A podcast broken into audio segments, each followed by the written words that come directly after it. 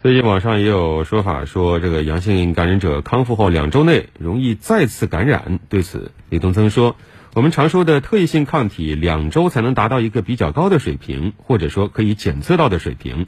但实际上，病毒进入人体的这一刻，免疫系统就开始工作，后续产生的保护性抗体会在两三周时间内达到一个高峰。”持续时间会较长，不是说这两周内就没有保护力。